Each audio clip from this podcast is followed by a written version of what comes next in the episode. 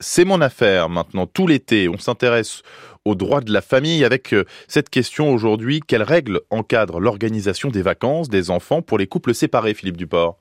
La règle, c'est celle du partage par moitié des vacances scolaires. Mais attention, cela se fait sur la base du calendrier officiel de l'éducation nationale selon l'Académie des enfants. Si par exemple votre enfant arrête ses cours fin juin parce qu'il y a des examens dans son établissement, les vacances ne sont pas réputées avoir commencé. Donc le partage ne débute pas. Et il y a plusieurs moyens de partager ses vacances.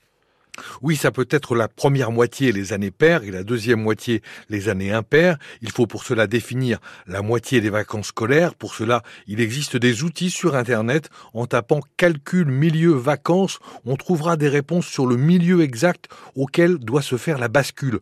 On peut aménager cette date en convenant que la passation des enfants aura forcément lieu une fin de semaine pour s'aligner sur, par exemple, les locations de vacances. Les parents peuvent aussi décider de se partager les enfants par 15 on tient compte du début et de la fin des vacances et on divise par 4. Problème, ça peut tomber en milieu de semaine. Et Philippe Duport, entre les différents séjours, qui prend en charge les déplacements des enfants? Alors en principe, m'indique maître Fadela Ouari, avocate au barreau de Paris spécialisée en droit de la famille et du patrimoine, c'est le parent qui bénéficie du droit de visite, celui qui les prend un week-end sur deux par exemple, qui doit aller chercher au domicile et ramener à leur domicile principal les enfants. Les parents peuvent bien sûr conclure un autre accord à mi-distance par mmh. exemple. Et si l'un des deux parents ne peut pas prendre ses enfants euh, pour les vacances, que se passe-t-il?